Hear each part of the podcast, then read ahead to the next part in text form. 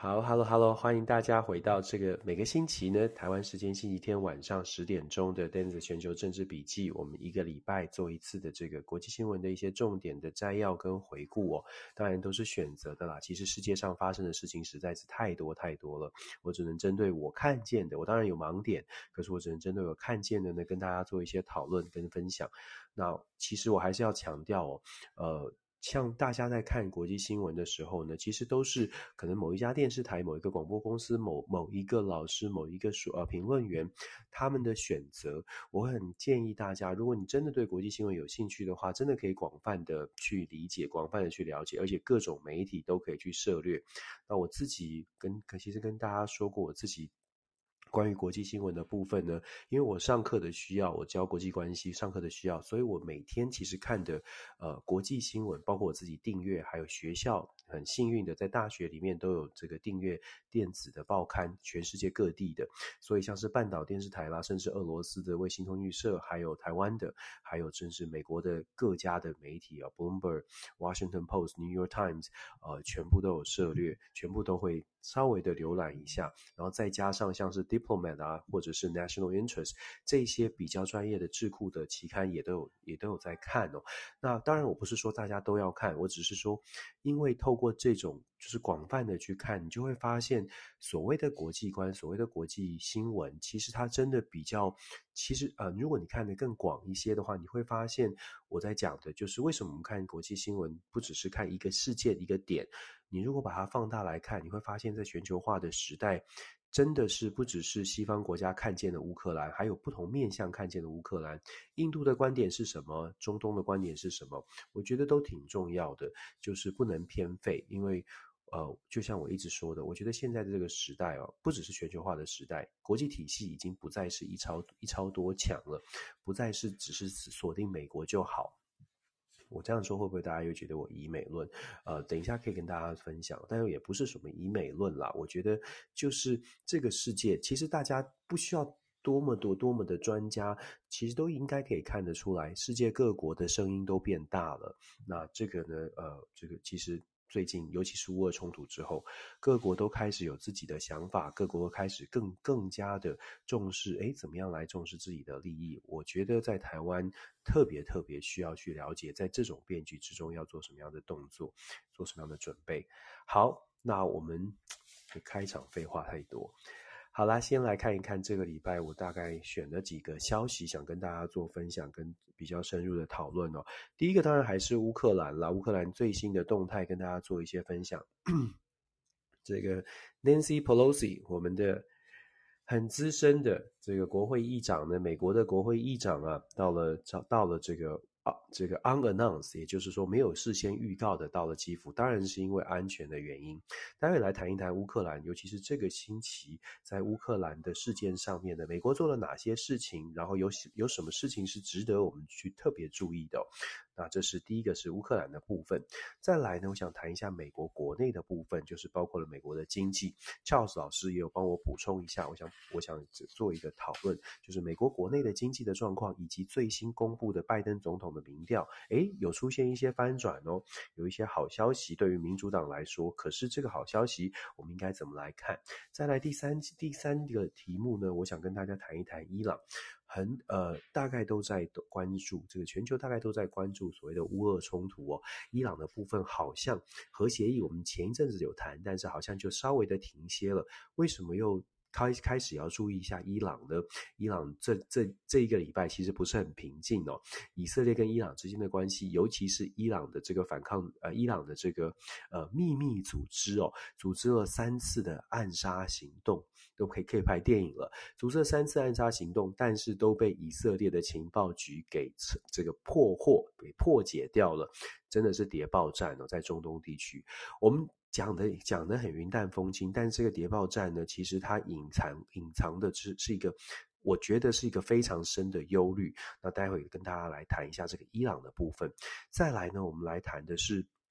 呃，这个美国。就是说台湾跟跟美国之间的关系哦。我觉得在这个礼拜，因为有两件事情蛮值得我们大家来稍微呃想一想的。第一个是呃国会的部分，就是说国会呢在这个礼拜啊，其实有讨论到，比如说半导体的产业，然后美国的国会也有通过一项法案，就是支持台湾加入这个联合国的。呃，这个 WHA 啦，这个不过一直都在支持，然后再加上呢，这个星期还有一个消息是关于所谓的全球数位平台、数位民主宣言，这个部分都跟台湾有关系。那我们想要来谈一下这个台美之间的一些进展哦。那再来呢，我们在第五条最后。其实也跟台湾有点关系，但是呢，大家也很少去特别注意，为什么呢？因为这个消息是关于这个斯洛伐克的选举。斯洛伐克在上个周末选完了，但是比较比较少人去关注。为什么我特别讲斯洛伐克呢？斯洛伐克的选举啊，出现一个嗯大就是比较奇迹性的结果。所谓的奇迹就是很 surprise 啦，就是杨萨，也就是斯洛伐克的这个。长期的算是长期吧，呃，蛮资深的杨萨这个总理呢，居然输掉了，居然输掉了这个总理的宝座。那输了之后呢，上台的是一个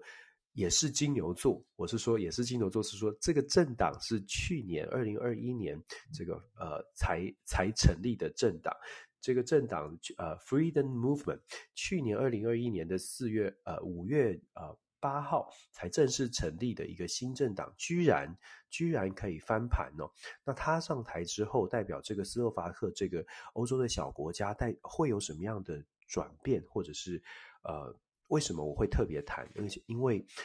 先说。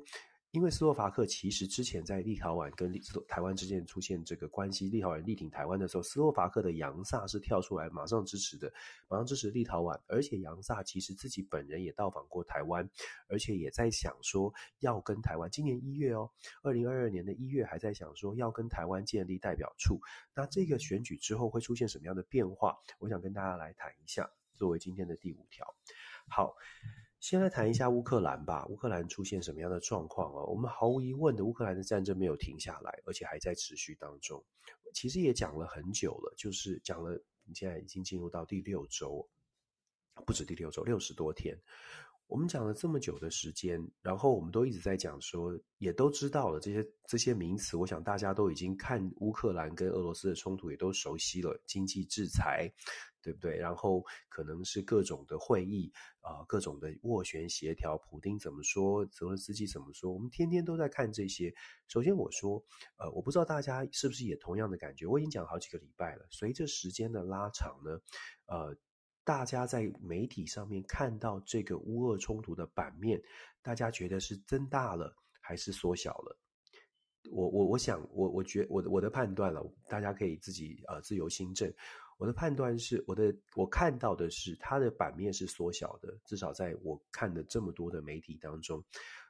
如同预期的，乌俄的冲突一旦延长之后，它的版面就逐渐的缩小，不是不重要，也不是大家不在乎了，而是版面慢慢缩小。为什么我会一直在讲说版面缩小这件事？因为一般的民众哦，就是我不知道大家在现在听我说话的同时，呃，会不会也跟我有同样的感觉？像我们昨天出去吃饭，然后电视在播着，可是在场的大家的像美美国人在餐餐厅里面。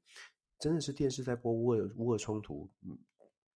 当然餐厅本来这个电视播的不会不本来就不太会有人特别去关注，我只是有一种时空错置的感觉，就我自己是很认真在看，就是在吃小孩子在吃饭，我很认真在看餐餐厅里面在报道的 BBC 在报道的这个乌俄的冲突，然后在战战场上面的情况，然后我低下头来看到电视下面的大家在吃饭，日子在过一样的日子。我我当然心里知道，说这些这些人心，如果你问他，他都会说支持。可是有多少这个支持的程度，是不是乌克兰人民所想要的？是不是真的有可能大家全力的去去为了乌克兰做所有的事情？朋友们会说我很现实或者务实，我我只是觉得。难度真的很高了，就是乌克兰想要的所有的东西，包括我们前一个前几个礼拜都在讲的，乌克兰自己算出来的每个月要七十亿美金，然后一个呃，这个跟美国要求每个月二十亿美金的经济援助，这些事情这些要求，它是会让大家有同理心、同情心，可是它能够持续多久？这是一个乌克兰的一个很大的挑战。这也是作作为一个在战争当中的一个无奈的事情，就是你希望大家都关注你，可是这个关注到底能够持续多久？其实没有人知道。这个里就是这两天，呃，我们看到的一个状况是，这个呃，Nancy Pelosi 她去造访了。毫无疑问的，这是一个很大的这个民主国家，民主国家的民意领袖，他去表表达对乌克兰的支持。做这样的行动，它可以证明的是美国支持乌克兰。做这样的行动，也可以证明的是美国的国会在接下来的法案，包括拜登总统提出来的三百三十一亿、三百三十亿的新的援助计划，很有可能会过关。可是这是第二次了，三月份的一百三十六亿，然后再加上四月份的三百三十亿。接下来在五月份、六月份会不会再次再次的提出这些数字哦？其实大家去看哦，一百三十六加三百三十亿，已经四百六十六亿，只花了两个月的时间，美国就丢了四百四四百六十六亿。我用丢可能不太不太理想，我应该是说美国就提供了四百四四百六十六亿。我不知道大家对于这个数字的感受是多还是少？你可以，当然你可以说，为了这个支持乌克兰，没有什么多少的问题，就是全力支持。可是我们要考虑的是，美国的人民，我待会会说，美国现在遇到的一个什么样的状况？美国遇到的是通货膨胀四十年来的最高，美国遇到的是经济上面，也许大家还没有觉得特别的紧缩。问题是，美国的经济的表现确实是让人家开始有点担心的。当然啦，整体来说，美国没有没有这么的糟糕。可是这些通货膨胀、物价上升，它是对美国民众有感，至少在民调上面反映出来。我们待会说。但是现在呢，拜登总统继续表达这个支持，这是真没有问题。只只不过策略上面，除了钱之外，到底怎么样才能够做出一些影响，真的影响到乌俄冲突，做出一些改变？我们看到这个星期哦，尤其是四月二十六号星期一。就说，呃，四月四月二，就是上个星期一、一二的时候，美国在德国的空军基地举办了一场比较大的，我不用不这个比较大的这个合作，就是比较大的这个军事合作会议。美国的国防部长 Lloyd Austin 召集了将近四十个国家，这些国家还包括了中东很多的国家。我们为什么说四十个国家这个数字重要呢？因为北约只有三十个国家，美国这次召集的会议把日本。也把日本、南韩这些国家通通找来了。它不仅仅只是北约国家，它等于是全球的，它能够叫得动的，马上现在愿意来的民主国家的军方的军方的人士都找来，希望可以办理这个，希望可以变成这个呃，甚至都邀请说，是不是针对乌克兰的事件变成？这个每个月的乌克兰会议哦，可能不见得一定要呃每个人都出席，可能是线上的。重点是他在说要要这个常态性的，只只要战争还没打完，就应该常态性的进行合作跟交流，这是美方的期待。那我们觉得我们可以后续来观察看看，有多少国家会持续能够做下去。当然，我们是希望他可以。真的可以做到做到一些事情，但是一样要说，它的难度高在每个国家真的在利益在现实的考虑上面能够做多少呢？然后它的目标是什么？那我为什么特别讲目标？因为这个礼拜呢，我相信大家在看新闻也大家看也看到了这一点，就是美国开始出现了一些嗯言辞上面言语上面的改变。一开始，我就像我们这个礼拜也有说过，一开始的时候，美国在针对乌俄冲突的时候，大家记得吗？美国说绝对不会用军事的手段去介入乌克兰，因为担心所谓的第三次世界大战，因为担心等于是呃跟俄罗斯直接的冲突了，军事冲突，如果把军队派到乌克兰。可是这个礼拜的军事会议上面，包括了布林肯，包括了这个 Loy Austin，等于是比较直白的讲了，现在美国虽然不用军队直接到乌克兰，但是美国是希望这这一次，透过这一次，可以有效的削弱俄罗斯的军事的实力。这个话为什么是重要而且非常关键呢？因为他对的三四十个国家这些盟友讲出来这样的一个军事，现在的这个军事冲突，美国的期待。从过去大概是守护乌克兰，现在开始有一点点偏向，嗯，就是乘胜追击，趁着现在就来削弱俄罗斯的军事实力哦。因为他公开讲出来了，大家可以想象，这个对于俄罗斯来说，它就是变成了一个国家，真的是国家存亡的威胁了。你可以想象，普丁可以把这句话在俄罗斯的国营电台如何的放送，告诉俄罗斯人民说，这是我们的生存之战了。美国终于露出了狼子野心，美国终于讲了，他就是要打垮我们，他就是要呃针对我们的这个军事实力要削弱，就是要削弱我们的国力哦。这样的一个策略，当他打出来之后呢，呃。很显然的，这一场乌俄冲突，我们要看到它很短期的结束非常困难，因为变成了一个真的是变成一个代理人战争。虽然不是美军在乌克兰打，可是乌克兰的战场已经有点像是代理人战争。所谓的代理人战争，就是我们有一定有目标，可是不是我们打，有一定的有有设定目标，但是这个是呃我们在背后支持，背后支持前面的人在打。那乌克兰现在这个局势就有一点点像是当美国做出这样的举。的呃宣誓的时候，就有点像是代理人战争了。那其实这也我我觉得这个就是一个形势的转变，也没有说对错，关键在于说那结果会是什么？就是说美国如果继续投射投送所谓的军事的实力、军事的设备，然后真的变成了几十个国家一起来帮助乌克兰打这场仗，是不是能够赢？我想大家想应该是最注意、注最想要知道的是。能不能赢呢？如果乌克兰有了这些武器设备之后能够赢的话，事实上这场战就虽然拖长，可是可能还可以看到一些目标，至少知道要做什么，为何而而战哦。但是现在丢出来这个目标之后，下面的问题就是你如何落实这场代战也代理人战争是可以赢的。以目前乌东的情况来看，我们看到的新闻当中也看到了，像是在亚速的钢铁厂，现在有开始一些呃老弱妇孺的撤离哦。可是整个乌东乌南地区并没有看到很明显的，因为西方国家的武器炮火武器这个设备的援助之后。呃，乌克兰真的有反，就是完全的有看到这个反击，很有效的反击。现在目前看到的仍然是俄罗斯很强势的在攻击，甚至打到了奥德萨，打到了这个这个呃基辅都有受到，这个礼拜都有受到一些攻击。所以我们在讲的是，也许我们一样的，我们很理想的期待俄罗斯可以被打败。我们说很理想的期待，乌克兰真的除了精神战力之外，拿到了新的武器设备，我们就可以反攻了。问题是，到底现实的状况，战争的现场到底如何？我自己，包括我自己，我我如何的？我看所有的西方的媒体，看所有的媒体，老实说，我真的看不出来乌克兰有机会可以完全的把俄罗斯的部队赶出乌克兰的境内。这个也我这样算不算是我悲观呢？应该是说我很期待可以做什么，可是我有我自己心里又觉得，以现在以整个两个国家乌俄之间，从战争开始到现在，我我的态度都是一样，我都觉得他的这个人数。精神战力当然是保自保护自己的国家，乌克兰精神战力很高，是毫无疑问的。问题是他的军事的实呃实力跟人数真的还蛮大落差的。虽然我们可以看到，这俄罗斯什么军心涣散啦，士这个这个士气不佳啦，我我我还是要说，我们都可以这么说，我们也都看到了俄罗斯的部队确实没有想象中这么强大，但是是不是弱到？乌克兰现在只要拿了美国的武器之后就可以反攻，我真的觉得大家可以多多的思考，多多的多多的去想一想，因为如果说呃真的可以这么容易反攻的话，那那呃，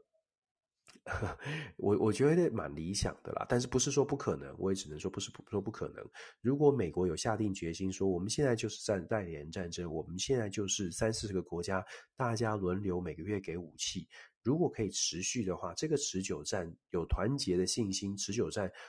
这那是当然有，那当然有有机会哦。只要人力还够，然后武器还够，持久战当然俄罗斯的这个压力会大。不过这个我们就讲到了这个礼拜也逐渐上升的所谓的核子武器的威胁，俄罗斯就直接讲啦，俄罗斯说不要小看我们现在正在考虑使用核子武器，过去大家都会觉得说核子武器不太可能使用，可是俄罗斯现在说核子武器已经变成他考量的考量的范围哦。那当然，核子武器的使用是大家都不想见到的。可是如果把俄罗斯逼到墙角，他会不会使用呢？再者，俄罗斯说他会使用核子武器啊，他在心理上面就是威吓作用上，虽然美国不会被吓，英国不会被吓，加拿大这些国家可能都不会被吓跑，法国、德国都觉得，呃，我我不害怕。可是会不会有害怕的国家呢？会不会有北约的国家觉得说，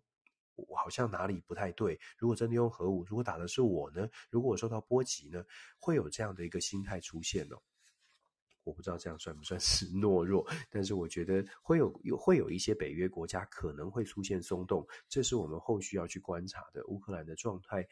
会持续的得到很多的支持，可是这个支持、这个关注的程度会如何的延续？然后俄罗斯跟乌克兰之间的冲突，乌克兰真的真的可以透过西方武器澳元就可以完全的反攻吗？我觉得我们，嗯，我们稍微稍微的这个，嗯，抱持理想，抱持希望，但是仔细审慎的解读，不用不要太不要太过理想，应该这么说吧。好，第二条啊，其实讲美国就讲说，嗯，那美国呢？美国支持乌克兰，我刚刚说了，两个月就投入了四百四十四百六十六亿去支持乌克兰，它会有什么样的影响啊？其实美国的经济哦，就像我们说的，大家也看到新闻了，有提提到美国第一季的经济 GDP 是下跌了百分之一点四，很多人就觉得很担心了，包括我自己也觉得这不是一个呃好看的指标。不过翘嫂是有有私信我，然后有告诉我说，也我也确实看了其他的报道。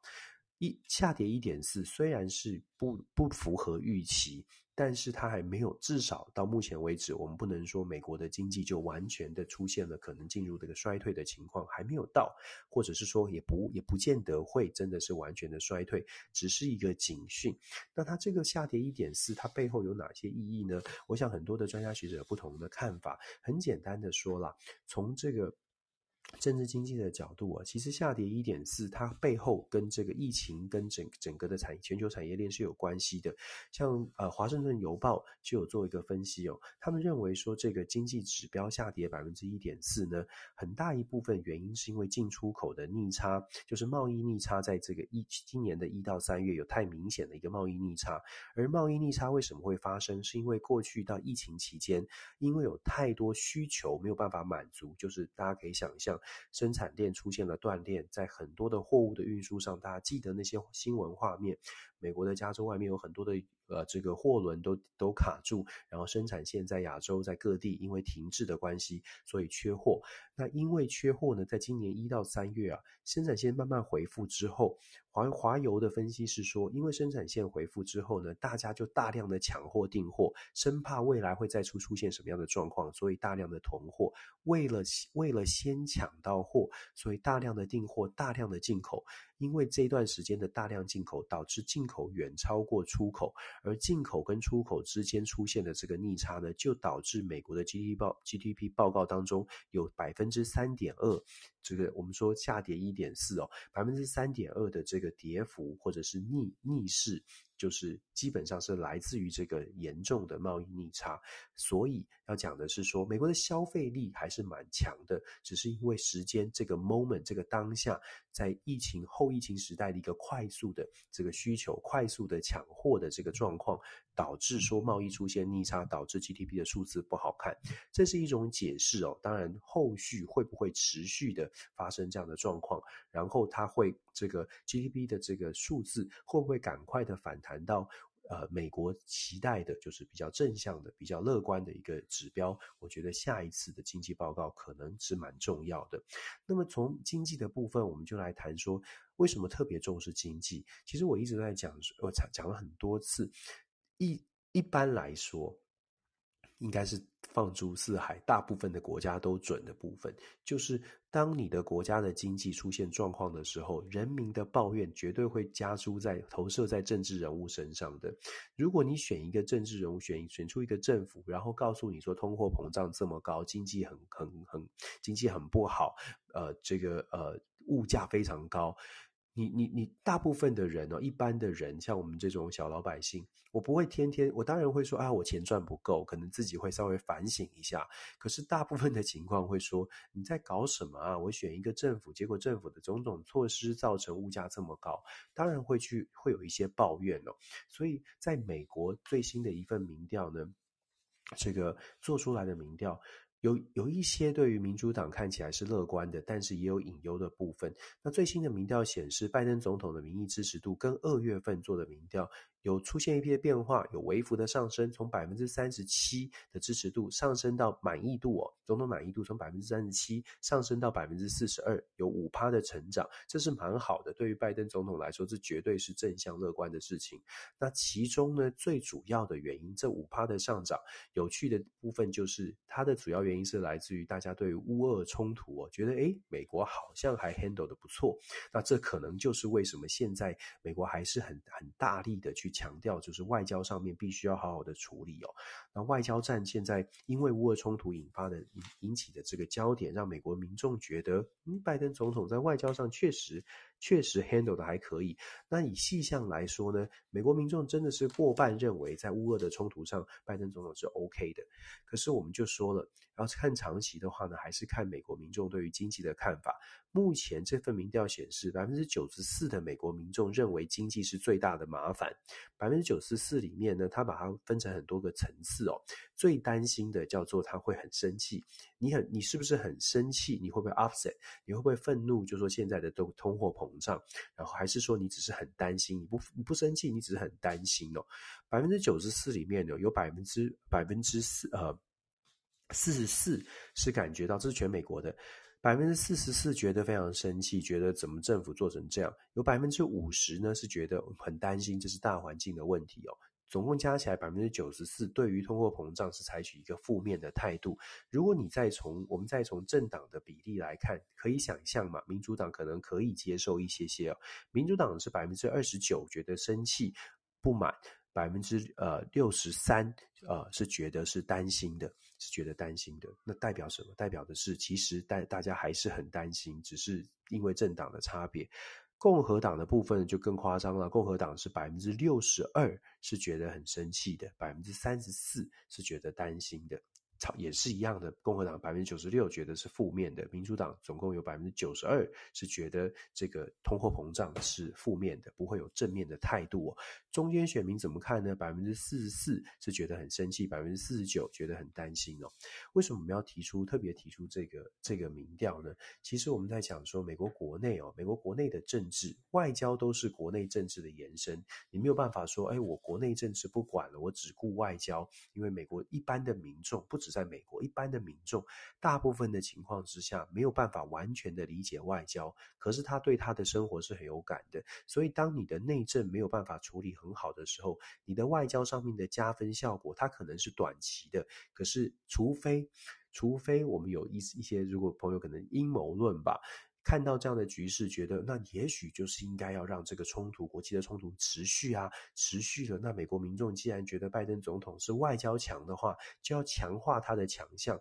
那么国际越乱，是不是拜登的这个呃领导力就能越能展现呢？就像我说的，如这种阴谋论不是没有，在美国也有人这样说，就是乌俄冲突，你到底美国期待什么事情？美国现在的民主党政府到底期待乌俄冲突是赶快的结束，赶快的回复到美国内政的讨论，还是乌俄冲突就就就继续吧，继续下去，也许呢，在外交上还有加分。到底怎么想？我们老实说，我们不是我们不是拜登总统，只能说只能说从民调的反应来看。拜登总统就算觉得外交政策很重要，恐怕也要赶快的回访一下经济哦。因为以美国的经济议题而言，共和党在经济政策、经济政策上得到的好感度，就是能就是展现出来的能力或者是信心，获得美国民众的信心，真的是高于民主党不少哦。共和党百分之五十的这个人民，百分之五十的这个。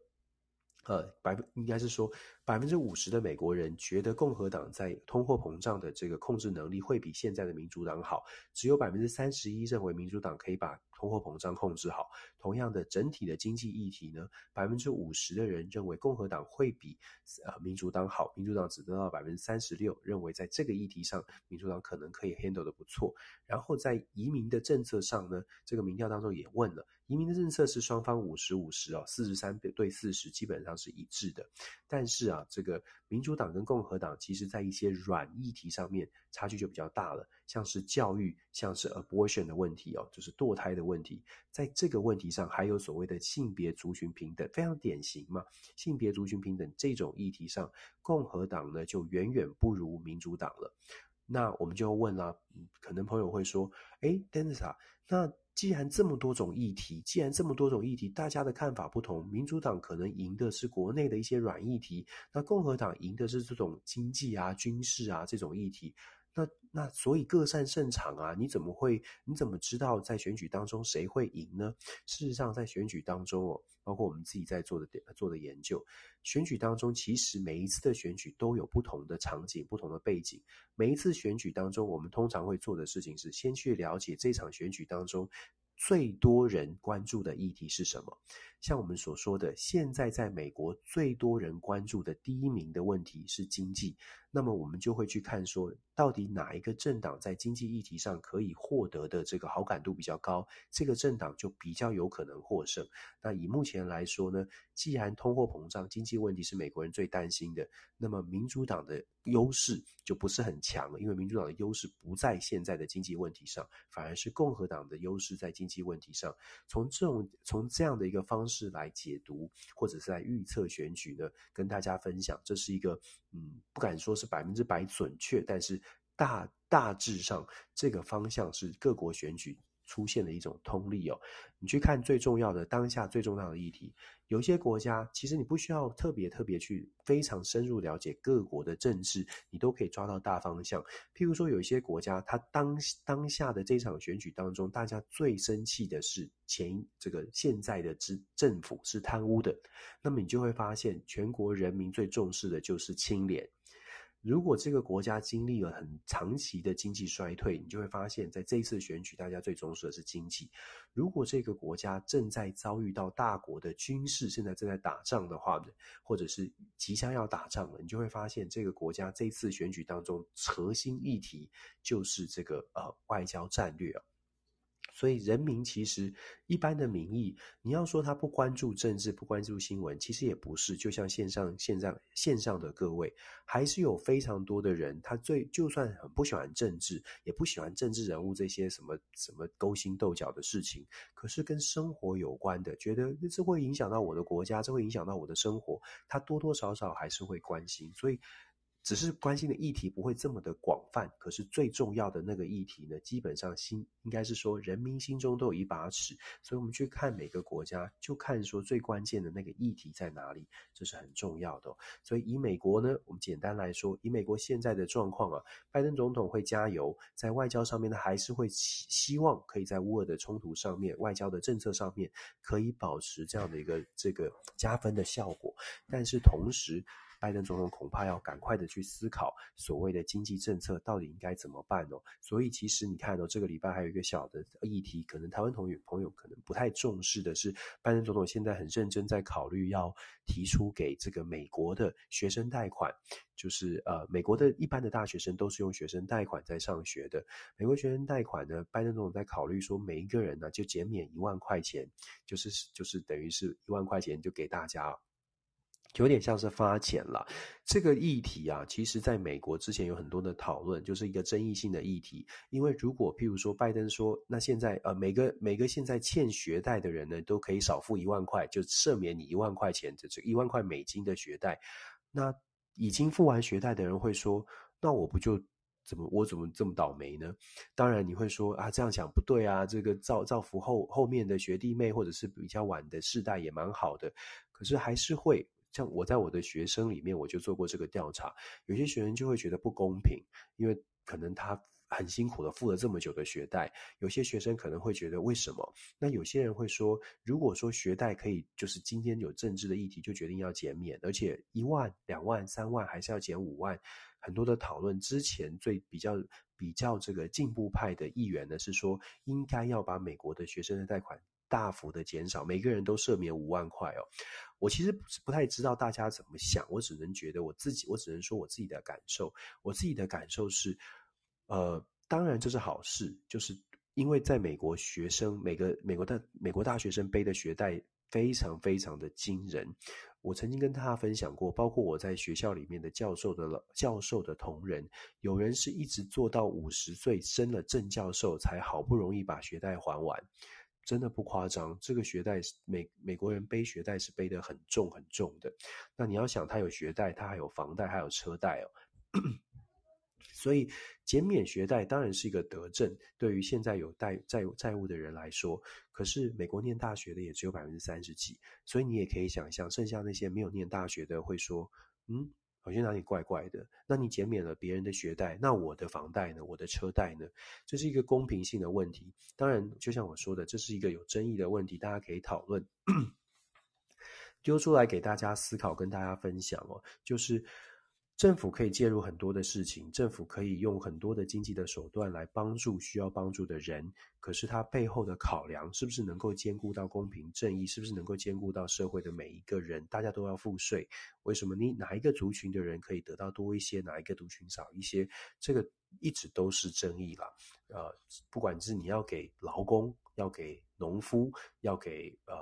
特定的产业。都会有很多的争议，怎么样做到公平，真的很难，真的很难。但是重点是，都要花很多的钱，都要花很多的钱。那美国现在呢，最最需要的就是很多很多的钱，印钞票已经已经印过了，能不能再印呢？我不知道。但是美国的国债啊，超过了三十兆，这也是事实。美国国债跟美国的年度的 GDP 的比例呢，算是全世界数一数二的，它的比例是百分之一百三十七，也就是赚一百块花一百三十七块。大家可以思考，像这样的一个经济体，虽然它整体来说还是还算是稳定，问题是这种呃靠就这样的一个负债比。呃，我我会觉得，嗯，要需要美国的政治人物好好的去思考未来到底，呃，经济上面要怎么样的发展哦。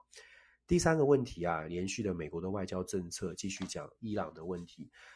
现在我们说乌俄冲突是重点，所以很少人，越来越少人去关注中东。抱歉。越来越少人去关注中东的话题，然后伊朗其实最近动作蛮多的，为什么呢？因为伊朗的这个革命卫队，我们之前有说过，伊朗革命卫队它是属于伊朗的政府军的一支，但是它又是它又是分支。伊朗的革命卫队它扮演的角色都是比较激进一些，包括了帮就包括了这个帮帮助其他海外的一些友好的组织哦。那当然就看你觉得友好的组织是恐怖组织还是不是恐怖组织了。但是伊朗的革命卫队，它其实扮演的都是稍微激进一点的角色，而且跟国外的连结是很多的。好，伊朗的革命卫队呢，为什么值得注意？是因为伊朗的革命卫队在就是在美国是被列为所谓的恐怖组织的名单的。我们之前有跟大家分享过，列为组恐怖组织的名单，基本上你就不能有任何的金融。美国政府会说，你被列在名单上面的这些人呢，金融机构你都不能跟他做生意，企业不能跟他做生意哦，否则你就是违反了美国的美国的制裁。那当然这是有效的，因为这会让这个组织任何的恐怖组织没有办法得到太多的外援，至少不能够。大量的，你要私底下这种给给资源还是有可能，可是你要大量的或者是真的得到足够的资源就变得比较困难。所以呢，伊朗革命卫队被列为恐怖组织名单上面，被列在恐怖组织名单上的这个这件事情，被这个呃被这个伊朗拿在核弹。当成核协议当中一个谈判的一个重要的一环，那这个重要的一环呢，美国白宫啊，我们之前有做一个讨论，有讨论有说过，美国的白宫到底要不要放松放松这件事情？革命卫队在恐怖组织名单上，白宫现在的态度是，呃，基本上是认为说不能放松。当然，因为受到了这个以色列还有整个沙乌地阿拉伯国家近期有很大很大的反弹哦，认为。美国对伊朗太松了，美国不采取伊朗对伊朗赶快不采取不采取一些行动的话，真的不行啊！伊朗已经越来越强势了。然后，如果你再把这个放松的话，不得了，将来伊朗对于这个区域的稳定是一个很大的威胁。其实放不放松，它都是一个很大的威胁。我马上会说。那白宫现在，美国现在出现了两种的声音，白宫的比较倾向，白宫的官员比较倾向说，还是要坚持这个，因为跟。因为毕竟要跟以色列打好关系，沙乌地阿拉伯也试图的拉一些关系，所以白宫的态度是尽可能的，诶，能够 hold 住就 hold 住，还是不要把他从革命卫队，把他从这个恐怖组织的名单上面这个呃移除。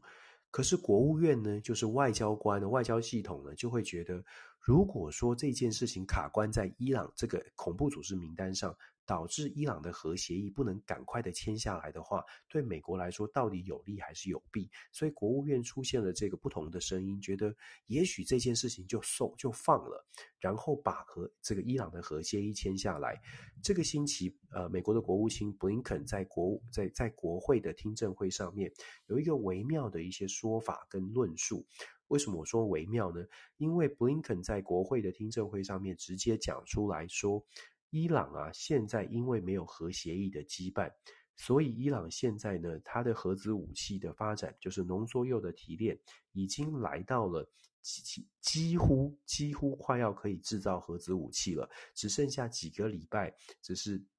几个礼拜之内的时间，伊朗可能就可以取得，真的是研发出他们的核子武器哦，它的浓缩铀的提炼就到达那个程度了。这个话呢，说出来之后，其实大方大家可以各自去解读，他到底是一个陈述事实，还是他想要传递什么样的讯号？至少如果去看中东地区的媒体啊，嗯，很有趣的是，中东地区的媒体对于布林肯的解读，跟我们想象当中的布林肯在讲说啊，可能。表面上我们看到的是，诶，布林肯在警告伊朗的这个威胁，所以核协议要赶快处理哦。因为布林肯的论述是说，如果我们不赶快把它拉回到核协议的框架，如果能够拉回二零一五年的核协议，至少伊朗在核子武器的研发上面必须有一些限制，因为他如果要遵守协议，他想要美国把经济制裁移除的话，他就必须遵守协议，你不用不能再研发了，不能再再升级你的浓缩铀的浓度了。这是二零一五年核协议的核心啊，但是呢，二零一五年的核协议让伊朗不能再继续研发，只能停到现在的阶段。以色列或者沙特阿拉伯就觉得，那你二零一五年这个核协议，因为二零一八年川普退出之后，从一八年退出到现在。以色列不断的在研发，在在精进它的浓缩铀，在提炼它的浓缩铀，已经到临门一脚了。你现在说我们我们再盖一个盖子，我们再重新回到原来那种，只是停在现在，我不把它销毁，不用销毁核子武器的这个研发设施，不用销毁这些所有的原原料等等哦，都不做销毁，不做撤销，只是让它等于是。盖子盖起来好了，你不要再练了，你不要再练功了，你就你就那个练功等级就停留在这个七十级好了。我不是很会打电动，所以我这样形容不知道准不准确。反正他就说，你就不练，你就不能再练了，你就是七十级好了，你不要练到九十九级，你就练到七十级，不要你再练了。这个以色列跟沙乌地阿拉伯会说，哎，他七十级还是很危险的，你应该把他打到零级的啊，这是这是七十级还是很危险。如果今天他翻脸了。当时这个川普，你可以翻脸退出伊朗核协议。如果以色列，如果伊朗将当时以后翻脸了，他七十级到九十九级，很快就成功了，他不就是一个威胁吗？所以以色列跟沙乌地阿拉伯才会一直强调说，根本就不能够跟对伊朗这么的放松。他们会认为西方民主国家其实就是讲美国，他们会觉得美国啊，你们太相信外交的这个手段可以处理很多事情了。当然，这见仁见智啦。伊朗或者是整个中东国家，他可能觉得牙牙还牙，以眼还眼的，就是应该把它打到底哦，不能让它留在七十级。可是美国会觉得说，呃，也不是说美国觉得七十级不担心，而是老实说，我们刚才在讲乌俄冲突，在讲美国的经济。坦白说，美国有多少的精力？可以把这个可以投入，好好的去思考，只要处理伊朗的问题。有俄罗斯，有中国，有北韩，现在还多一个伊朗。那美国有多少的精力可以处理伊朗的问题？如果精力有限的时候呢，布林肯他们现在采取的策略是，如果能够拉回伊朗核协议，已经是很勉强可以接受的，至少可以把这件问题先摆在一旁哦，摆在一旁看看以后真的有什么状况的时候，或者是以后有能力的时候呢，再来把它解决掉。可是这个对于在当地的像是这个呃以呃以色列啊，或者沙乌地阿拉伯这些国家来说，就会觉得不行不行，不够不够，你这样子你这样我不能接受哦。所以其实以色列他们动作也蛮多的。那伊朗到底是一个什么样的国家？伊朗到底是不是打从心底觉得，就是像以色列他们形容的，不可能的，他七十级，他绝对狼子野心，不可能，不可能会就是只是按着按着承诺乖乖做事的，不可能像他所宣称的，他是他是没有没有任何想法的。这个时候就出现一个蛮有趣的事情了，因为啊，在这个礼拜啊，伊呃伊朗的前国会议员。也是在伊朗国内蛮有政治影响力的一个叫做 Motahari，就是 Ali Motahari 这个前国会议员呢，他在接受半岛电视台访问的时候，他讲什么？跟大家分享哦，这都很小的事事情，就听我分享国际政治会会不会觉得我就很冷门？不管了，反正他讲什么呢？他讲说，我们伊朗啊，在研发核子武器，在开始进行浓缩铀的升级提炼的时候，我们设定的目标就是要有核子武器啊。你们在开玩笑吗？你们难道真的觉得我们只是拿来威胁大家一下吗？所以 Maharani 他说，整个伊朗、整个德黑兰所有的政治人物，大家都知道，这个不是，这是一个不需要不需要讲的事情，这是一个不需要不需要这个这个去解释的。我们不可能说为为投入了这么多的资金去提炼所谓的浓缩铀，只是为了说哎好看，或只是为了说哎我有我有我有哦，你你赶快赶快，我们来谈谈核协议。当然是为了要能够制造出最终的成品，也就是核子武器，然后让我们的伊朗可以有更多的在外交上面的谈判筹码。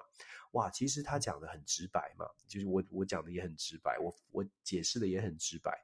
这么直白的说法，它就印证了像以色列、像沙乌地阿拉伯等等国家的担心，就是像伊朗这样的国家呢，他有他的想法，他绝对不会是像是美国所说的哦，他。他这个浓缩铀提炼，我叫他停在这里，以后他他也不会有这种想法，他就会和和平平、和和气气的就停在这里了。看起来伊朗至少很多的伊朗的政治人物啊，他们的认知就是要有核子武器，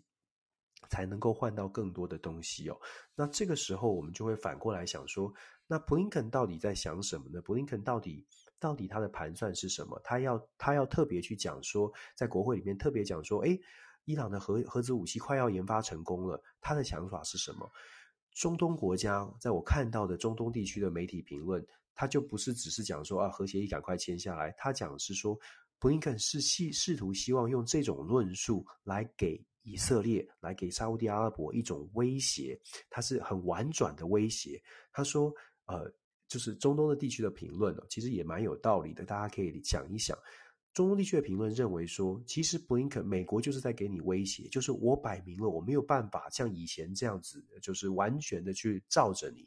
那我现在可以给你的就是这个伊朗的核协议。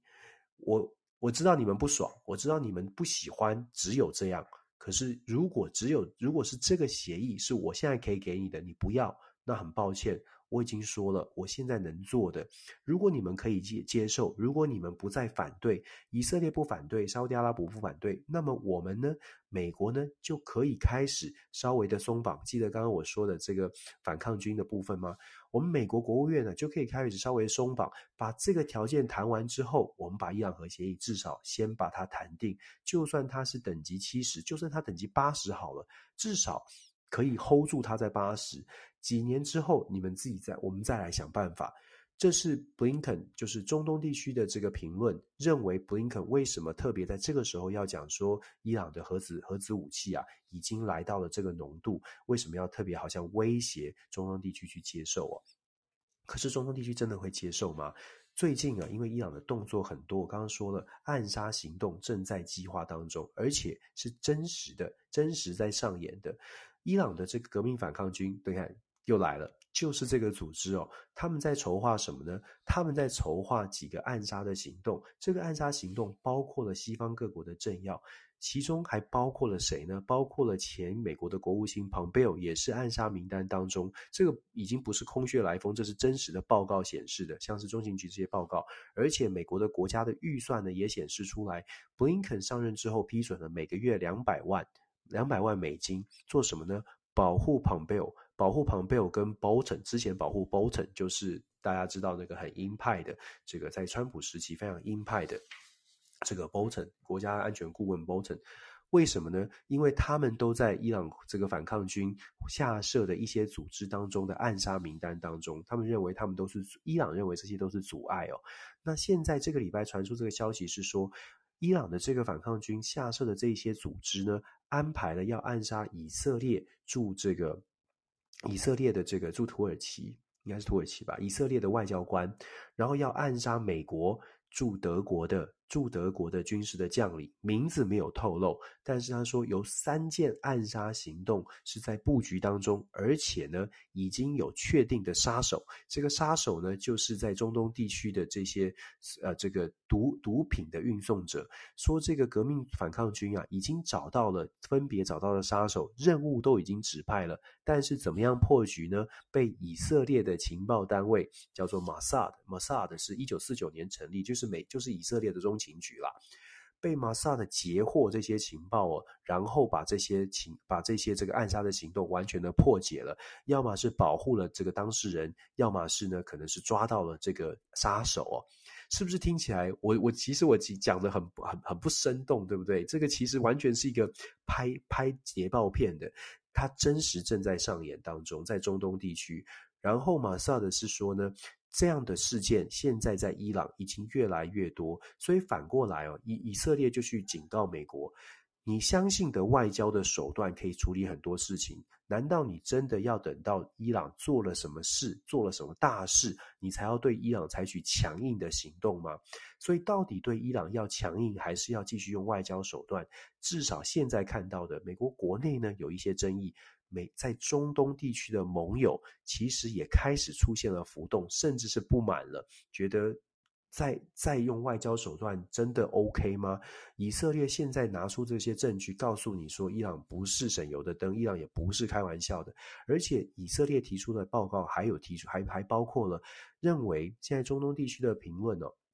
很有趣，大家可以多多方观察，就在这里。因为中东地区的评论是认为说，现在的伊朗正在看着乌俄的局势，看着中国，看着北韩在怎么样处理，怎么样运用他们的核子武器作为威胁。以色列现呃，以色列认为伊朗现在已经看出来核子武器是有效的，因为北韩、中国跟俄罗斯都最近拿出核武来做出一些外交上的斡旋，这个让。这个伊朗呢，更想要有核子武器，所以以色列一直一直在跟美国想尽办法的告诉美国说：“你别相信伊朗，你不能够就是在相信说你把它停在打怪打到八十级压在那里，它会它就会停在八十级。”他们认为说伊朗呢是不值得信任的。当然啦，以色列跟伊朗之间的关系，沙乌地亚跟阿拉伯这个沙阿利阿拉伯国家跟伊伊朗之间的关系，当然会造成他们跟对伊朗的种种的不信任。可是，伊朗最近的这个暗杀行动，是不是让大家觉得，诶，是不是好像真的真的也不会是啊、这么轻松的，就是啊、呃、就啊谈判桌上谈一谈，就真的会信守谈判的承诺？以以色列的担心，好像好像也不是呃完全完全的没有道理哦。我自己看到这个消息，我很我很昨天开始，因为跳出新闻之后，我就赶快去查这些背景资料，而且呢，我也去看了这个呃。多方的论述，我觉得跟大家分享，主要是说，嗯，整个的中东局势啊，现在看起来，呃，虽然大家很关注乌俄的冲突，但是中东的这个隐隐约约出现的，像是现在这种暗杀行动，大家可以想象一下，如果暗杀行动真的成功了，真的有一个美国驻德国的高阶的军事将领被暗杀了，各位好朋友可以想一下，他的局势他会变成什么样的状况？他会变成？他会就这样算了吗？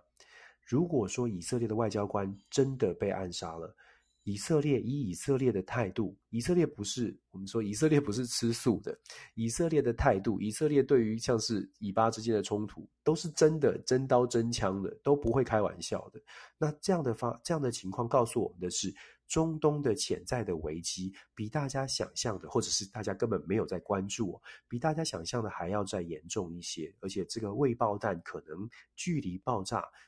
呃，我觉得时间是比较近一些的。可是，如果中东出现了状况之后，美国真的可以不管吗？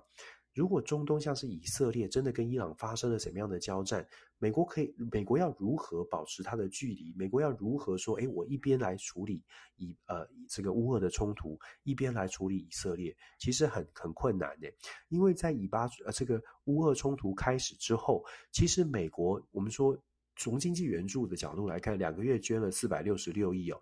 大家其实没有注意的是，美国本来在譬如说在在非洲的援助，在也门的计划，很多的都停滞了，都停摆了，因为因为资源要做一个挪用哦。所以当世界再再再多一些纷乱的时候，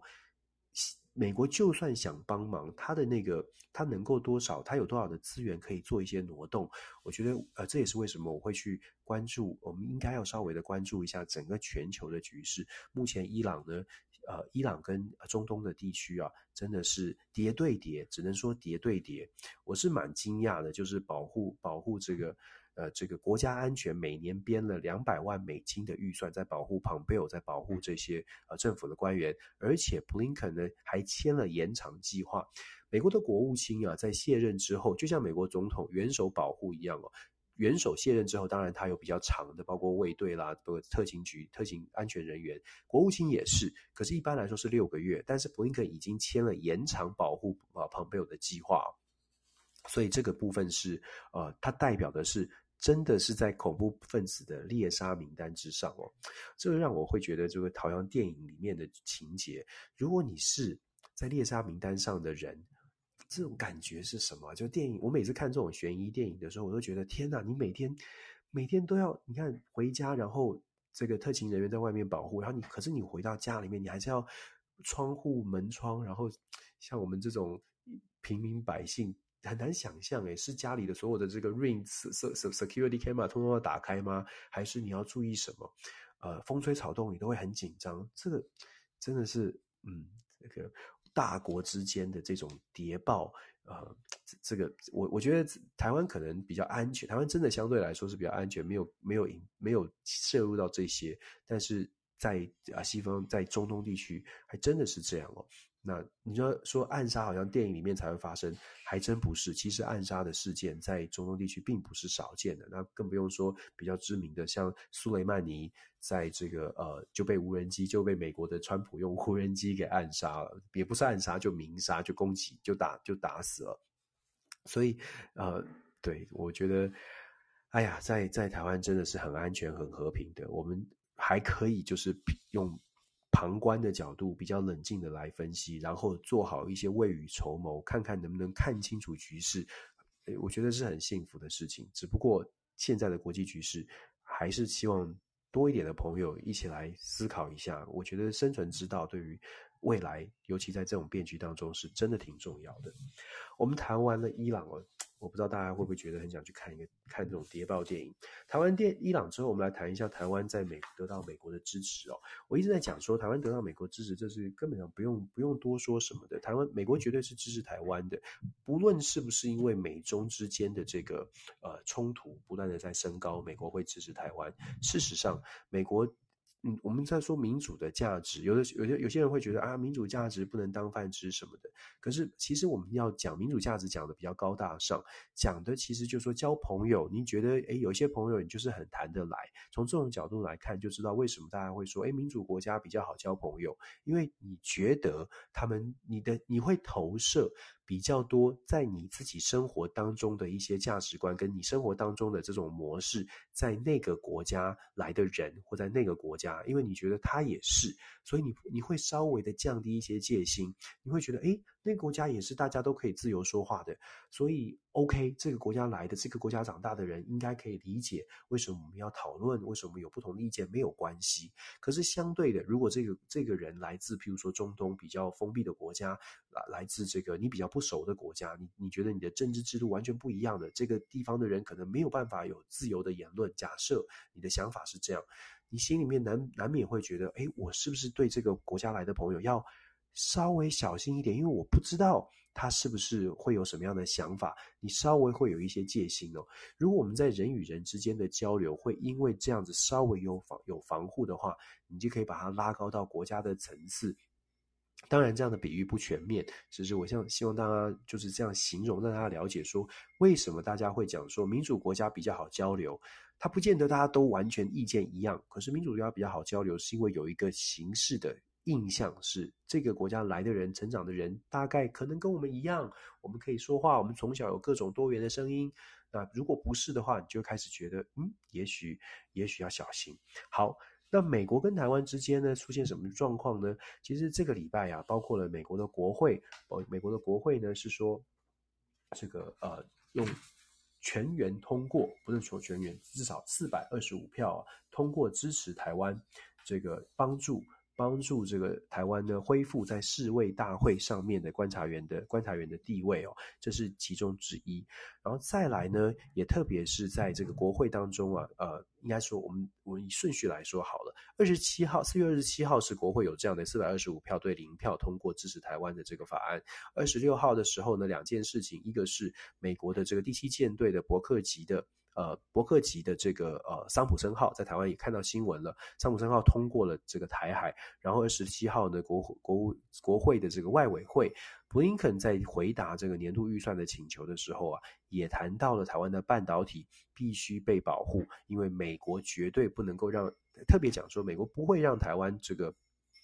这个不对称战略失衡哦，一定会想尽办法让台湾有能力可以抵御来自中国大陆的任何潜在的这个侵略的行为。这是国务院的这个这个国务院布林肯他的表态。那当然中方会有很多的不满了。这不论如何，不管我们先讲美国的部分，美国的部分他的态度是。一贯的，就是还是蛮蛮一贯的，从国会到行政，从立法到行政，是很一贯的支持台湾，这个是没有问题的。问题是出在我们怎么怎么来看待这些事情。先讲美国国这个伯克级的巡防舰通过台海，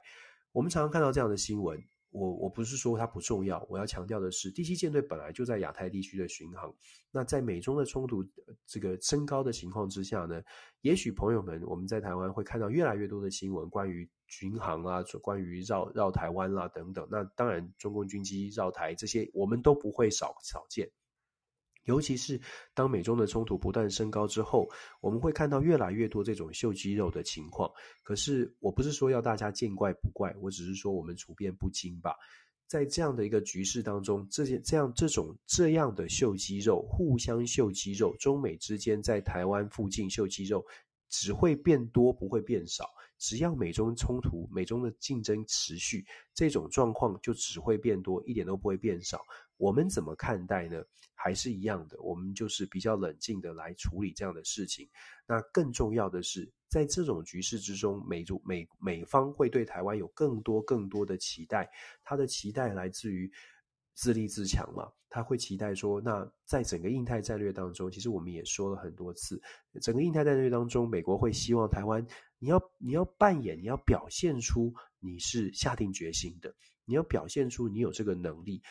为什么美国一直在强调自我防卫的决心？因为美国其实他他对其他所所有的盟友都是一样的。你看现在的乌克兰也是这样，基本上他会他会帮美国会想要帮助任何的民主的盟友，可是帮助呢，他对任何民主盟友都都一样，都有一定的界限。即便在强调台湾很重要，台湾的半导体很重要，也一样有一定的界限。那台湾自己所展现出来的决心跟意志是什么？我觉得这是我一直在讲说，这就是我们要去思考的。为什么我在呼吁团结？台湾的团结是团结在你要你想要什么样的未来，你想要怎么做？要战要和，我老实说，我觉得这都是大家的共同的意志，共同的决定。有些朋友说：“哎呀，你这个讲和平，现在就是什么失败主义啊？”我我觉得这就是呃，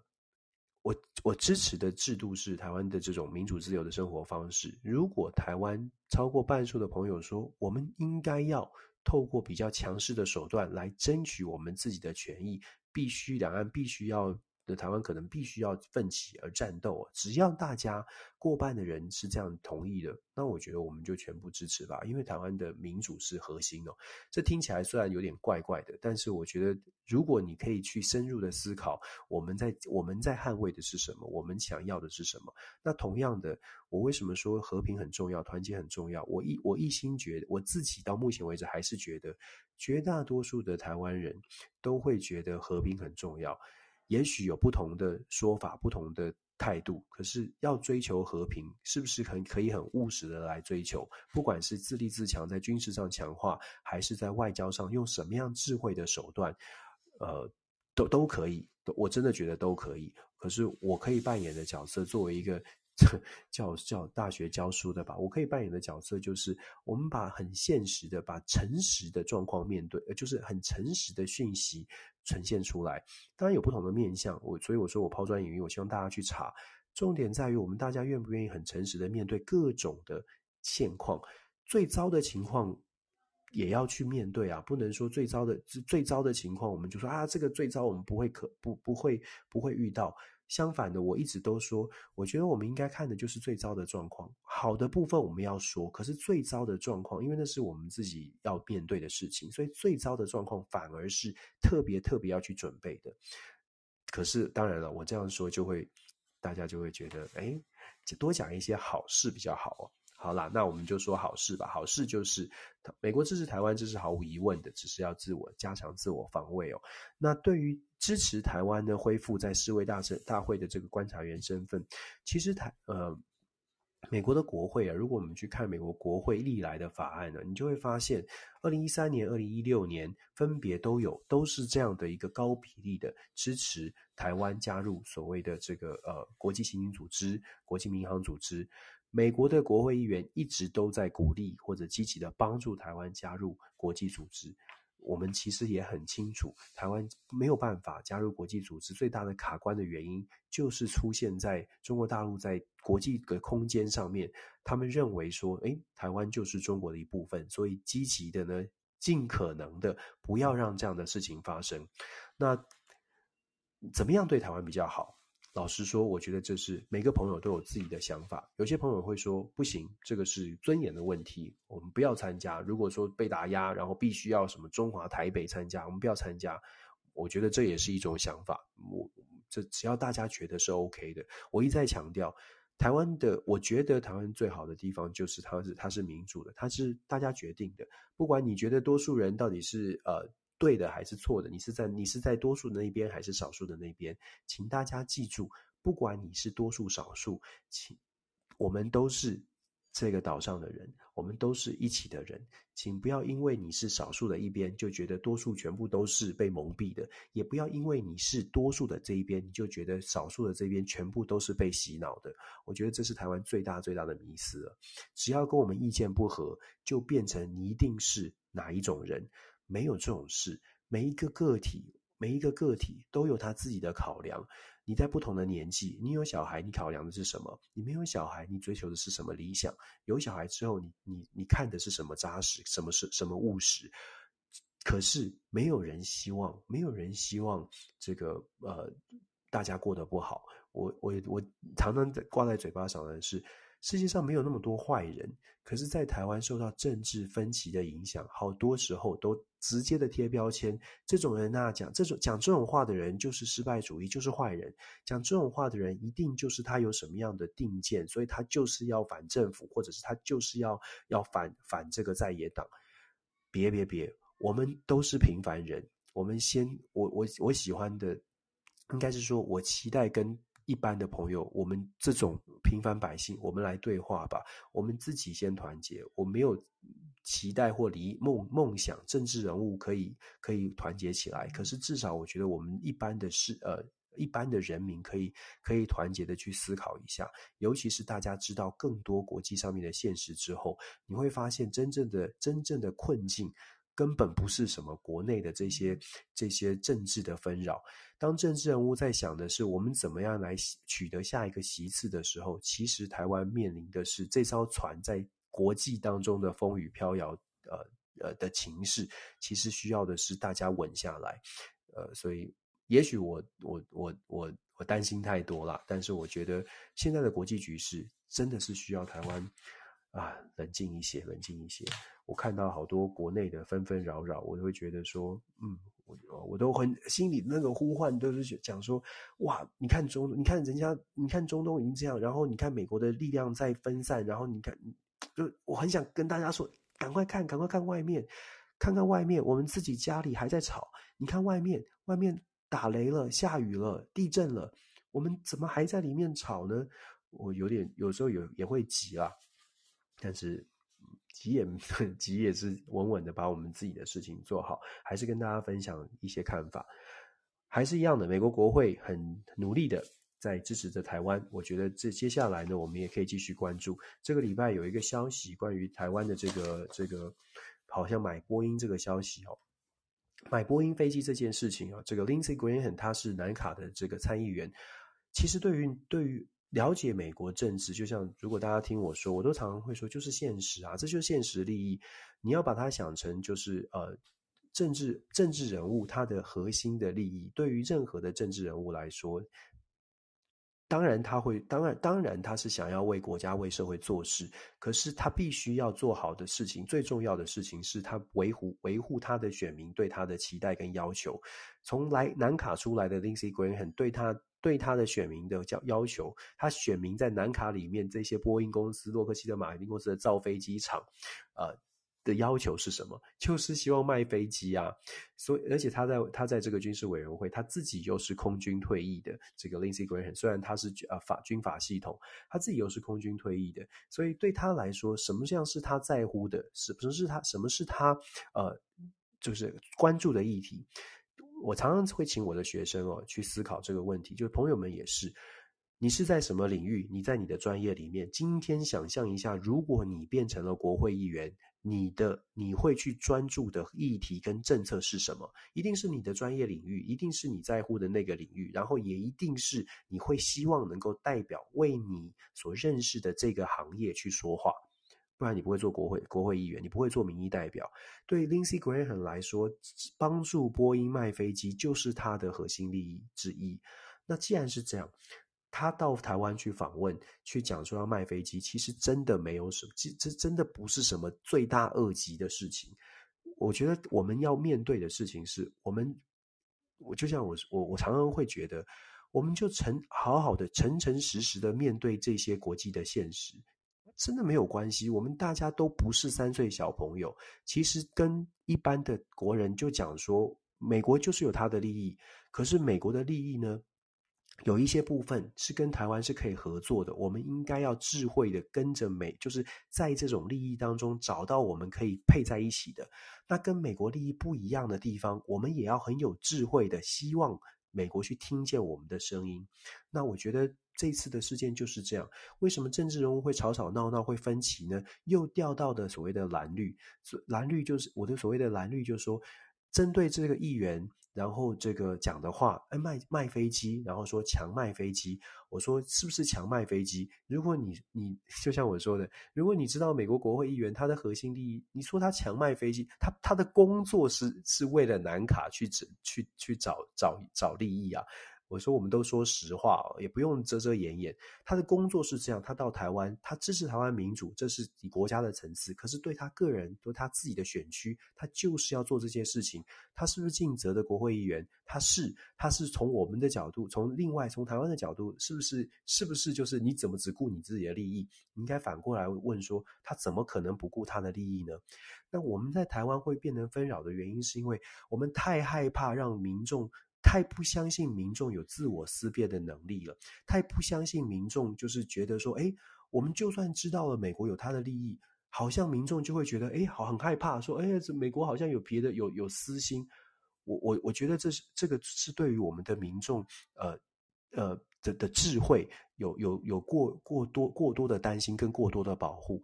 即便是我相信绝大多数台湾的民众，大家都在各行各业，也不是第一天出来上班，上班就会遇到很多的纷纷扰扰。上班你就会知道有一些妥协，你就会知道社会是现实的。只要有一点点社会现实的这种想法，你听到这种事情，老实说，就算告诉台湾民众实话，台湾民众也不会一下就说哦哦，所所以所以我们要多多么的多么的反抗。我我一直说。我们尝，我们试着把，我们试着更诚实的面对所有的现实，这样我们才有可能更诚实的面对我们自己。尤其在政治上，政治太多的包装了，政治太多太多的不诚实了。我我我也不喜欢沉沉沉重呼吁，反正我我看这种国际国际政治，我们在分享国际政治的时候，有的时候都会觉得国际现实。它是很现实，可是我们只要知道国际现实是现实的，那我们就知道该怎么处理了。我们怕的是什么？我们怕的是国际现实它很现实，可是我们告诉我们传递出来的现，我们传递出来的消息是不现实的。我们传递出来的只有理想，我们传递出来的只有只有这个这个嗯道德观就可以处理一切的事情。那这样子就会跟现实脱节了，所以在我们每个礼拜在分享的时候，我都试图的就说不好听。我说真的，有些朋友一定不喜欢我这样的说法，因为你太现实啊，你都你你都不说，你都不说一些多多多说一些好听话，多说一些台湾呃很棒的话。我心中的台湾是多棒的事情，是是很棒的。要不是因为心中的台湾是这么好，我们何必要这么的担心呢？我我我不知道这样的说法能不能被接受，但是我觉得讲实话的目的是希望让台湾可以更好，让让我们真的都能够，所有的朋友都能够更更理智的让找到我们自己的生存之道。赶快一起想一想，意见不同的朋友，我们携手，我们一起来努力哦。我不是跟政治人物对话，我也不是不是政治人物，我就是平凡百姓，平凡的，平凡到不能再平凡，觉得呃，就是想跟我的好朋友，线上的这些好朋友，我们的我们对话吧，我们我们交朋友，大家都是我的朋友，所以我想跟我朋友说的话，就是透过这种平台，也很感谢大家在听了。好啦，最后一个新闻讲一下斯洛伐克。斯洛伐克为什么我会去关注啊？其实斯洛伐克啊，这个很小的国家，大概两百多万人口。斯洛伐克在欧洲。斯洛伐克的杨萨呢，就是前总理，他其实是非常非常支持台湾的。他在这个立陶宛这个支持台湾的事情被中国打压之后，他的态度马上就跳出来，他就说中国是不对的。然后他也他也特别强调，就说跟中国要保持距离，要小心哦。事实上，斯洛伐克跟跟中国的关系其实一直保持的稍微的这个距离。斯洛伐克确实也在中国的所谓的一带一路的十六加一，就中东欧的十六加一的这个组织里面。可是斯洛伐克除了十六加一之外，事实上没有跟中国太多太多的接触。当然了，斯洛伐克有一些啊公司，当然也有一些中资，也有一些是做生意的往来。可是过去这几年呢，扬萨在扬萨就是中间的这个，也是中间的社会民主党，他们的执政之下，他们跟台湾的关系是非常好的，也支持台湾的民主。那这次的选举为什么特别去注意呢？因为出现了一个微妙的状况，就是一个奇迹式的翻盘。杨萨带领的政党呢输掉了，在斯洛伐克的九十席里面呢，他们只拿下了三十四席。那反而是一个新兴的政党——自由运动党。当然了，杨萨他他的他的问题也是稍微的稍微的，不是说稍微啦，这样不能，就他支持川普。他是比较右派，他是在很多的议题上面是比较这个这个，人家会形容说，哎，他是民粹的，那引起了引起了一些斯洛伐克内部的一些抱怨哦。那斯洛伐克的这个新的新兴的政政党叫做自由运动党 （Freedom 呃 Freedom Movement），这个新新自由运动党，它的它的这个论述呢，也也叫做绿色行动党。那我讲绿色行动党，大家可能就稍微的更了解了。他的论述就是，呃，我们要绿能，我们要民主，我们要这个呃，要能够包容，然后要尊重。他打出来的口号，他说他的核心价值是 democracy、tolerance 跟 respect。这个话题、啊，这样的一个论论述，在短短的一年呢，席卷了斯洛伐克。当然，年轻世代是非常非常的买单的。那在这次的大选当中，斯洛伐克出现了这个斯洛伐克二十多年来的最高的这个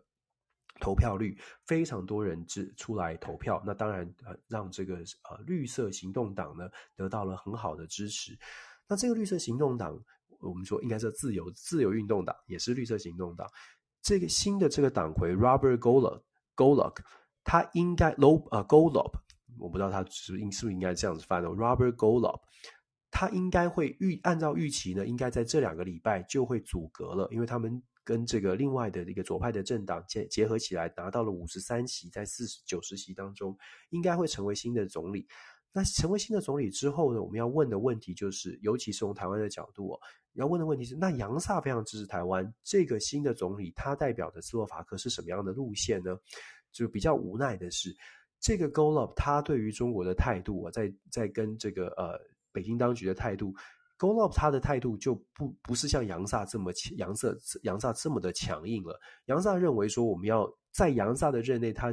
提案说，在今年一月的时候提出，他这个选举之后呢，他要跟台湾互设办事处哦。现在会出现一些变数，因为 Robert Golob 他一直认为说，斯洛伐克许斯洛伐克。可以成为这个全世界的经济很强的国家。斯洛伐克有一个有趣的事情是，斯洛伐克是 cryptocurrency，就是加密货币最有全世界加密货币最友善程度最高的地方。因为斯洛伐克有七十三家企业，是七十二家企业，还有呃运动比赛呢都接受 cryptocurrency 的支付哦。所以斯洛伐克被研究被认为被定义是这个呃数位加密货币最高最友善程度最高的国家。而这个 Robert Golub 也觉得斯洛伐克有可能透过各种的绿能跟先进的产业，有可能成为这个全球应该。他的论述是，斯洛伐克应不应该只有现在这样？斯洛伐克应该呢，如果开放民主，一个针对根据民主、科技、绿能等等啊，斯洛伐克应该成为全世界前二十的这个经济体，就是很强的经济体。当然了，这个论述、理想、这种抱负。每个政治人物都会喊，但是他的论述是，只要能够采取更开放的态度，其实这边就有一些有趣的地方了。因为其实他也被问过说，那对中国的态度呢，跟台湾的关系呢？他没有讲到台湾，但是他讲到跟中国的关系。Robert g o l o b 他对中国的态度基本上是认为说，诶，可以跟中国进行更多的交流，更多的贸易的往来。对他来说，只要他。当然，我们不知道他到底跟中国有多少的北京当局有多少的交流，但是他所传递出来的讯息是，未来的斯洛伐克跟中国，尤其跟“一带一路”的合作呢，肯定是会比杨萨时期来的更加的开放，因为已经摆明了斯洛伐克的未来是要走经济，是要走贸易，是要采取开放的态度哦。特别在第五题选这个题目啊，主要是在讲说，我们不是要，就是说还是一样的，就是。世界世界在跑，世界在转，世界很现实。可是现实当中，我们需要的不是在抱怨说现实很残酷。哎，你看这些国家都在道貌岸然，只讲好，就讲是讲讲是讲这样，可是做的很少。真的不是这样的。我们越是解读国际政治，越是看世界的现实，它的它的目的不是要我们去抱怨，它的目的看清楚国际现实的目的是希望我们知道扎扎实实的知道我们到底缺什么、强什么，然后我们来想怎么有智慧的把我们身边的朋友团结起来、凝聚起来，让我们可以站得更稳、走得更好。这个是去理解国际政治的目的哦。我知道有一些朋友他呃。我其实也很想跟很多朋友说，解读国际新闻、解读国际政治，它的目的不是要拿来当做我们自己这个这个加油打，不是给自己加油打气用的。可能有些朋友看国际新闻是这样，就觉得我们我们就看好新闻。比如说，我也可以。一直一整集，每个礼拜都只讲台湾的好消息。譬如说，台湾好消息，台湾的台积电现在在市占率达到了百分之六十六，全球的依赖依赖台积电越来越多。这种好消息当然是它是好消息，可是各位知道吗？在台积电市占率达到百分之六十六的同时，也出现了非常多的论述，觉得。不是，当然他们不是针对台湾的论述，他们不是支持台湾的论述，他们会说，这也不是来自中国大陆。我必须强调，很多的美方的学者也在说，高度的依赖某一个国家是很危险的。他们讲的话讲法有没有有没有有没有缺失，或者是有没有听起来好听或不好听，我们大家可以见仁见智。可是当有不同的声音出来的时候，我们是不要听，我们只看啊、呃，我们有百分之六十六的市占率，台积电没有问题，还是说我们要赶？我们在先有这种不同论述的时候，我们就先来听一听，然后想着说，对我们这个百分之六十六啊，一定有人会眼红。我们有什么智慧的方式来思考，怎么样来 hold 住我们的领先，同时又不让别人觉得是压力、是危机？我们用什么方法来让这些有怀疑的人觉得？就靠台湾 OK 的，台湾没问题的，只要我们只要呃，我们只要我们你跟我们怎么样合作，我当然是丢出这样的说法。其实大家要说我很现实，某种程度呢，想想看，其实我也很理想，因为我的理想投注在我相信的台湾的朋友们，我的理想投注在我觉得大家都很理想，我的理想投注在大家都很都很愿意团结。我很多朋友跟我说：“你呀、认为台湾可以团结，就是一种超级不无可救药的理想了。”可是我觉得，就是每个人都可以有自己的理想嘛。我的理想放在我们的好朋友身上，我不觉得我们透过我们真的真的这个真诚的诚意去跟大家交流，然后人家会说你就是个坏蛋。我我希望能够把这种这种善念，我自己啦，改善我自己，把这种善念传递出去。至少你可以不喜欢我的论述，你可以不喜欢我的主张，可是你可你你愿意跟我交朋友。如果是这样的话呢，呃，我觉得已经已经是朝我的自己的理想迈进了。没有设定什么样的目标，会做到什么样的事情，可是我很希望很希望越来越多的朋友愿意呃。很实在的来看现在的这个是呃国际局势哦，那我们都希望我们的家更好，我们的我们家人更好，我们所有的朋友都平安幸福，这是我们的小小期望，在我们的小小的这个这个呃努力之下，看看能不能达到。那今天呢比较少讲到，譬如说日本啊、北韩的问题哦，呃下礼拜还是会谈的。每个礼拜选的题目其实真的已经很多，那呃每个礼拜有一些新的发展。五月份，五月九号，菲律宾的选举。韩国其实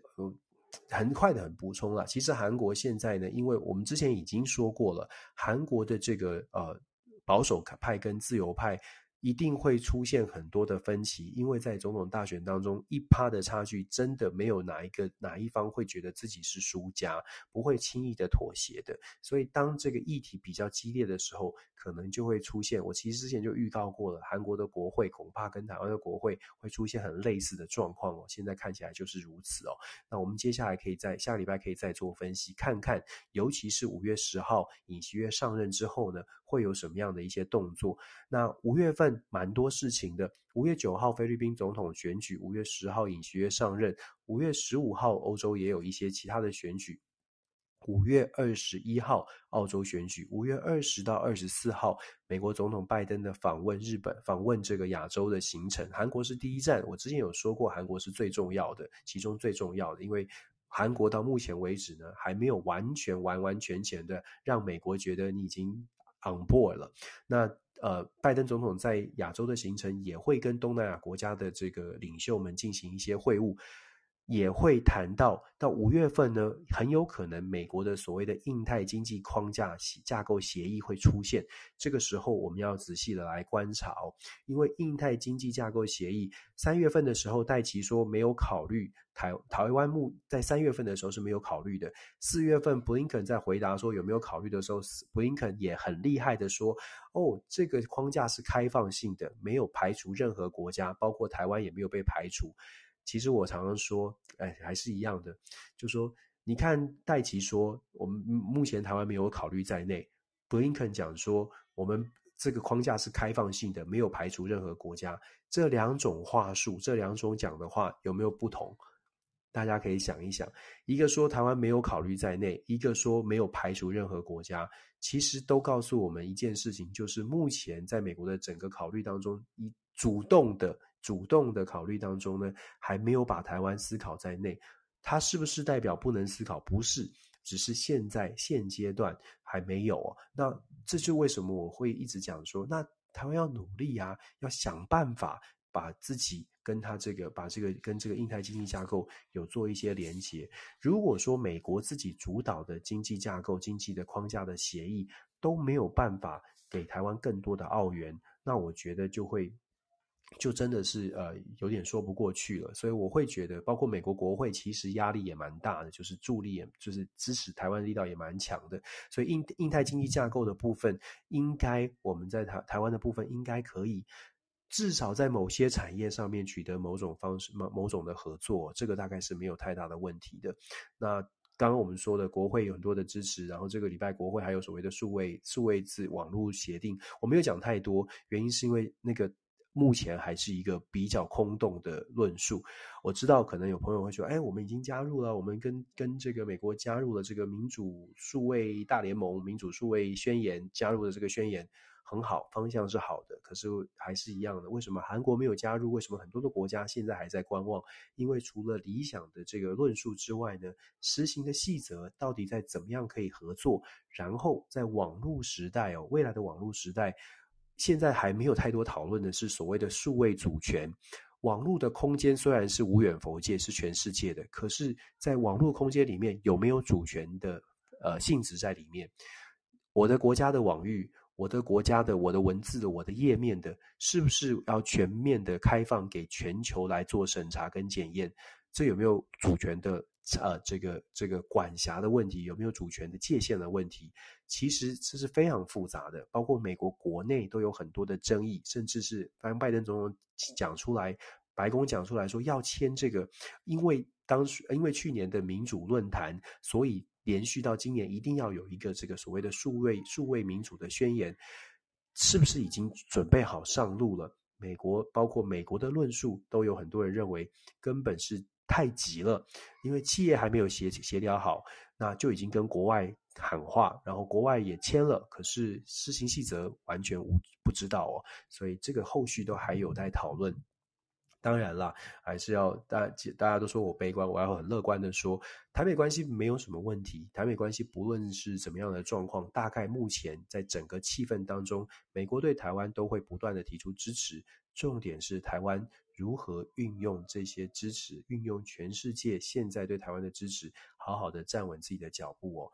最后补充啦，我们都希望我们台湾很好，我们都希望我们可以更更好。可是更好是要靠自己更好，而不是打击任何别人或者是我们不喜欢的人。打击任何不喜欢的人，不会让自己变好。只有自己扎扎实实知道自己的优点缺点，才会变好哦。这听起来好像又很老实了啊！不管了，希望大家，希望大家呢，听完每个礼拜的讨论呢，都可以一起一起来思考。重点是思考。谢谢大家的呃，谢谢大家的陪伴。这个今这个礼拜的国际新闻呃，第呃。